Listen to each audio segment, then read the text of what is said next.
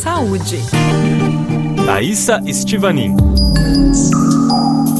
O escândalo envolvendo a campanha de Donald Trump e a Cambridge Analytica, empresa criada pelo engenheiro de computação Robert Mercer e o ex-conselheiro do presidente americano Steve Bannon, lançou o debate sobre a utilização de dados de internautas para influenciar os eleitores.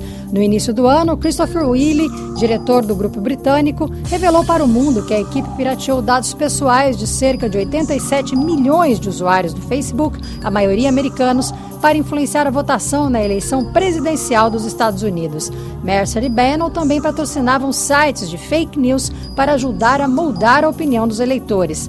No Brasil, a recente denúncia sobre o financiamento ilegal de empresários que teriam bancado disparos em massa contra o PT no aplicativo WhatsApp trouxe novamente à tona a discussão sobre as estratégias de manipulação que utilizam os dados que circulam na web para influenciar o resultado nas urnas. A RF Brasil entrevistou com exclusividade o matemático belga Paul Olivier Delay, fundador da empresa Personal Data IO e especialista na proteção de dados que mora na Suíça. Ele é quem foi consultado como especialista na CPI aberta pelo Parlamento Britânico em março de 2018 sobre o caso Cambridge Analytica. Uma das técnicas usadas na manipulação dos dados é a psicometria, que constrói a personalidade dos indivíduos a partir dos traços que deixam na web quando estão conectados. Como podemos defini-la? A psicometria é uma teoria em psicologia que não é aceita por todo mundo. Segundo essa teoria, podemos medir a dimensão psicológica de alguém. A pessoa pode ser aberta, meticulosa, extrovertida, agradável ou neurótica. Essas cinco características por si só já definem um perfil psicológico. Num contexto político, emocional, elas têm um valor preditivo. Podemos prever como as pessoas vão reagir. Como os vão reagir? Esse ainda é o método usado hoje em uma campanha, por exemplo?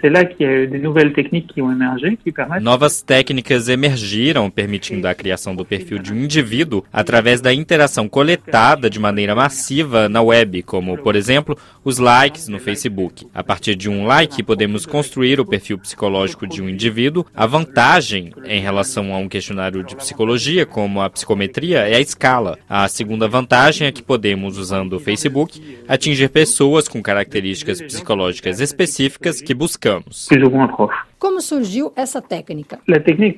A principal delas foi desenvolvida na Universidade de Cambridge. Os pesquisadores usaram questionários padrões de psicologia para avaliar as pessoas. Em seguida, abriram o perfil Facebook dos participantes dos estudos. A observação dos likes possibilitou um ajuste do questionário. Esse modelo também pode ser usado no outro sentido, construir o perfil psicológico de uma pessoa a partir dos likes. Os pesquisadores demonstraram que, a partir de 170 likes, o modelo modelo é mais preditivo, ou seja, mais fiel à verdadeira personalidade do indivíduo do que uma descrição do próprio parceiro em um casal. O algoritmo conhece mais você do que seu marido ou esposa. E no WhatsApp, os dados podem ser coletados da mesma forma? Há uma diferença entre o Messenger do Facebook e o WhatsApp. Os dois pertencem ao Facebook, mas pelo menos por enquanto, o conteúdo do WhatsApp é criptografado. Facebook pode ler ler uma mensagem no Messenger, mas não pode ler uma mensagem no WhatsApp. Por outro lado, pode coletar os metadados associados à rede para uso publicitário. O Facebook sabe, graças ao WhatsApp, quem é seu marido, sua família, sua empresa, seu esporte, etc. Como essas técnicas podem ser usadas em campanhas eleitorais? Essas técnicas são usadas para incitar a viralização nas redes sociais e encorajar as pessoas a reagirem de uma certa maneira, compartilhando conteúdos que não correspondem necessariamente à verdade. E graças a isso, dirigir o debate ou a discussão política sobre temas bem específicos. Trata-se de uma ferramenta de manipulação da informação em grande escala. Além das cinco noções da psicometria que defini antes, há outras dimensões importantes. Se compartilhamos um conteúdo com o indivíduo que toma decisões levado pela emoção, que tem bastante ressonância, isso vai encorajá-lo a compartilhar esse conteúdo sem pensar. Esse pequeno grupo compartilhará o conteúdo entre si e isso, por conta da natureza comercial da rede, levará o algoritmo de Facebook a buscar outras pessoas com as mesmas características. Isso leva a uma viralização com pouca reflexão sobre o que foi compartilhado. Podemos comparar o que acontece no Brasil com a campanha eleitoral americana?